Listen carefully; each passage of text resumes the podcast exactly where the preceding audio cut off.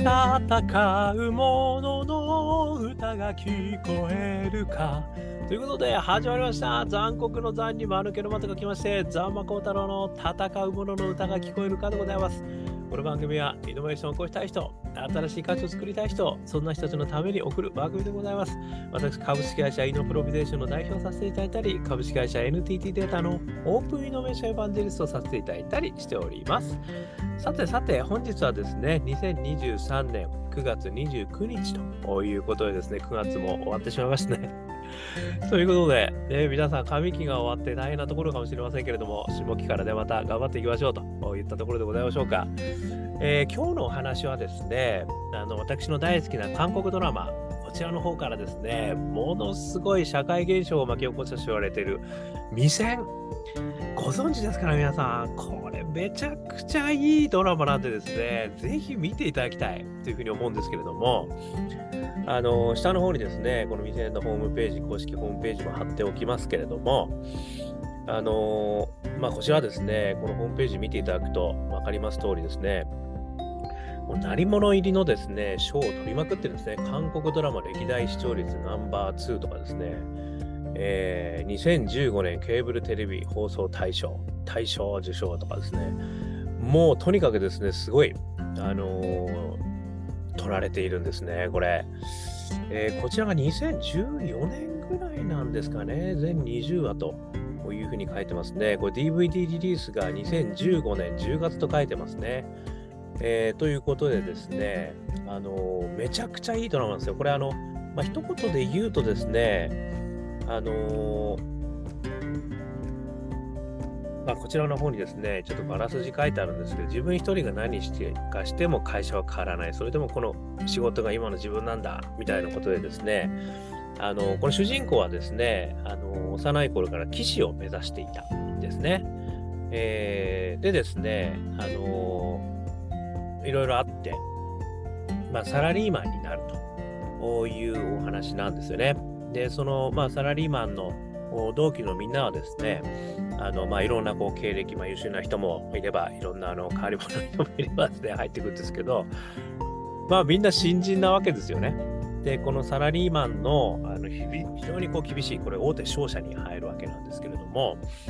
ものすごく厳しいですね、このサラリーマンの現実の中で、この新人たちが、まあ、奮闘していくと。まあ、一言で言うとこういう物語なんですね。あの、まあ、よくあるっちゃよくあるんですけど、すごいのはですね、リアリティなんですよね。なので、あの、まあ、よくね、こう、会社の中で、私もずっと30年サラリーマンやってたんでよくわかるんですけれども、ね、いろんな、こう、あの、パワーを使ってくる方々がいらっしゃったりするわけじゃないですか。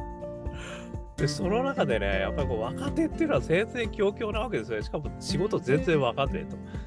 いう中では、あれこうだわみたいなことを言われる中でですね、もうめちゃくちゃ悩みに悩み抜くっていう、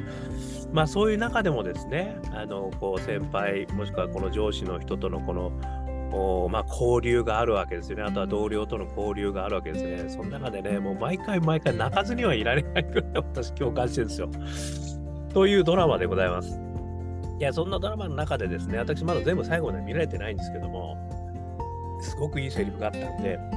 それをご紹介させていただきつつですね、私なりの解釈、感想、このま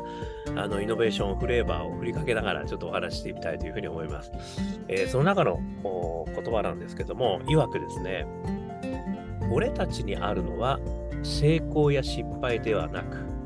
死ぬまで扉を開け続けるという事実だ。では成功とは？どんな意味付けをするかで違ってくるよ。例えば、契約に至らなくても、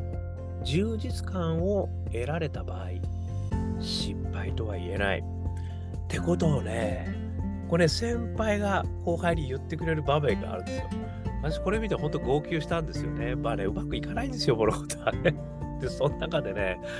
先輩がこういう言葉をね、あの言っていただいた。まあ、この先輩もで大変なんですよ。ものすごいこう厳しかったり、こうね、いろんな人ともさらなる上から厳しかったりしてるんですけど、でもここで成功と失敗のね、あの、お話をね、していただいているというところがですね、私のめちゃくちゃ響きまして、で、ここから私3つ思いましたというお話をね、させていただきたいと思う。ここから私の勝手な解釈でございます。まず1つ目なんですけれども、あの、三木清さんの哲学。ね、こちらの方をですね、やっぱり思い出したっていうのが一つあって、あの要約すると成功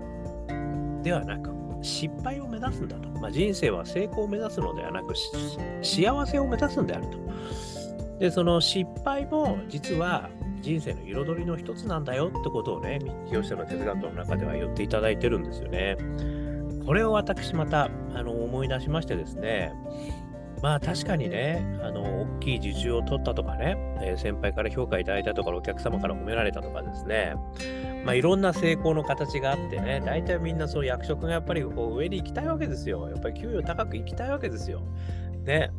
でもですね、やっぱりその三木清さんが言ってる通り、人生における成功は、あ人生におけるね、ゴール。これは成功ではないんだと。失敗も実は彩りの一つなんだよで、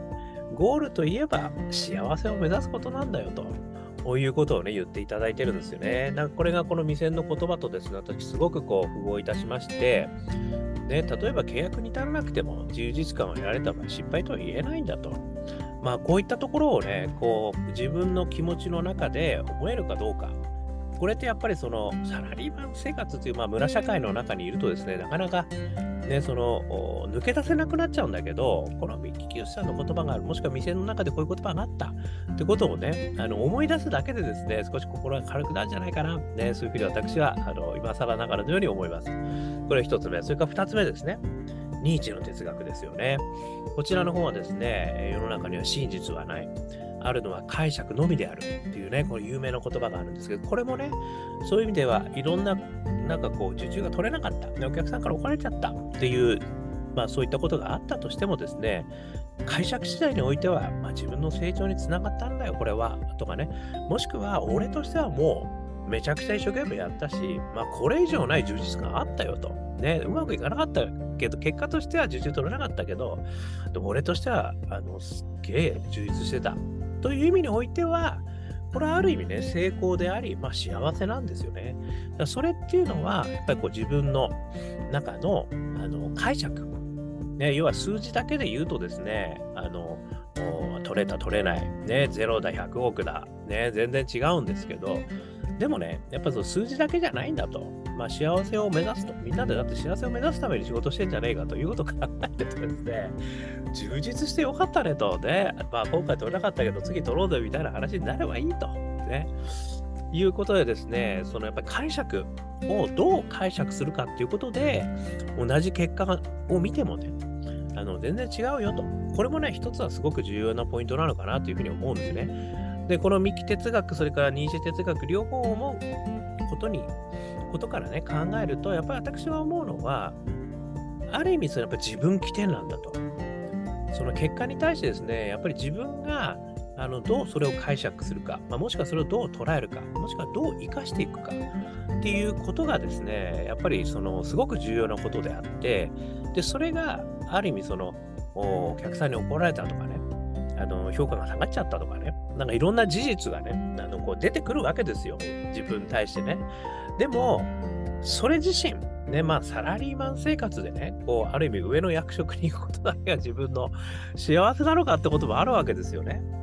やっぱりこう自分が充実してるとか、自分がこうやりたいことがね、あのできたとか、もしくはなんか自分、自分自身の成長につながったとかね、やっぱりそういうことがあるかどうかっていうことが、やっぱり自分自身における幸せなんであると。いう解釈をするとですね、この未然の言葉はね、もう染み渡るわけですね。もう一回ちょっとお話しすると、俺たちにあるのは成功や失敗ではなく、死ぬまで扉を開き続けるという事実だ。ね。まあ、サラリーマン生活はやっぱそういうことなんですよ。自分が好きなことばっかりやってるわけにいかないんで、次々とドアをね、ほら、次次のドアこれだってね、で、そのドアが開かなかったら次のドアってね、こうネクストドアノベーションもしていかなきゃいけないわけですよね。でもやっぱりそういった中で、あの、そういったことを続けていかなきゃいけないんだけど、でも、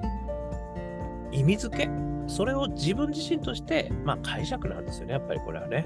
どういうふうにしていくかということが自分自身のその幸せにつながるかどうかっていうことなんだよねと。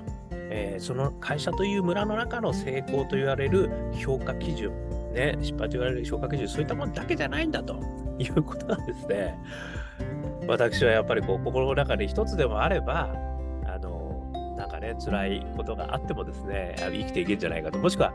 そのサラリーマンというね、まあそういった役割の中の、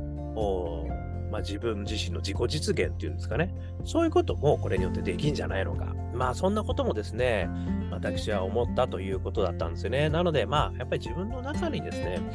あのその解釈と、それから幸せへの基準っていうのはやっぱりこう持っておくと。で、会社生活の中のその評価基準っていうのは一部にだよ。一部に過ぎないのであると。自分の、あくまでも自分の中にね、そういったものを持つということが、すごくあの自分のためにはいいんじゃないのかなっていうふうに思ったということでございました。ね、企業あの私のサラリーマン生活も大変だったんですけども、